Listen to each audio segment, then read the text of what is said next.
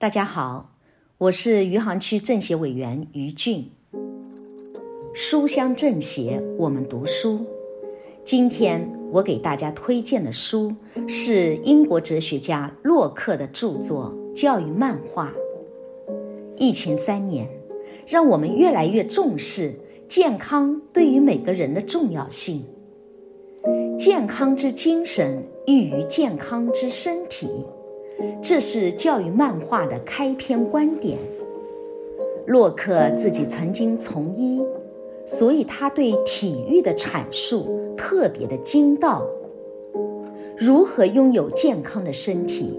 洛克说：多锻炼，多吃苦，少享受，少安逸，这就是健康法宝。他认为，无论冬天夏天，儿童的穿衣都不可过暖。因为大多数儿童的身体都因娇生惯养之故弄坏了，至少也受到了损害。要多吸新鲜空气，多运动，多睡眠。食物要清淡，酒类或烈性的饮料不可喝。药物要用的极少，最好是不用。衣服不可过暖过紧。尤其是头部和足部要凉爽，脚应习惯凉水，与水多接触。这些做法真是简单易行。他还指出，我们的身体只要从小养成习惯，他们是什么都受得了的。身体强健的主要标准在能忍耐劳苦。今天。我们重读经典，依然能感到洛克的言论振聋发聩。我选读几个片段，因为教育上的错误比别的错误更不可侵犯。教育上的错误正和配错了药一样，第一次弄错了，绝不能借第二次、第三次去补救。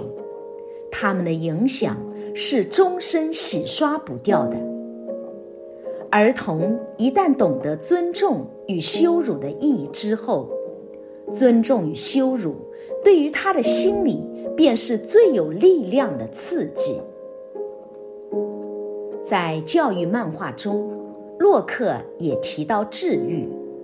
他说：“只要孩子的身体健康、心理健康。”毅力顽强，品行优秀，行为习惯都已养成，那么学习就是一件轻而易举的事情。这和两千五百多年前孔子提出的观点“入则孝，出则悌，泛爱众，谨而信，而亲仁”何其一致！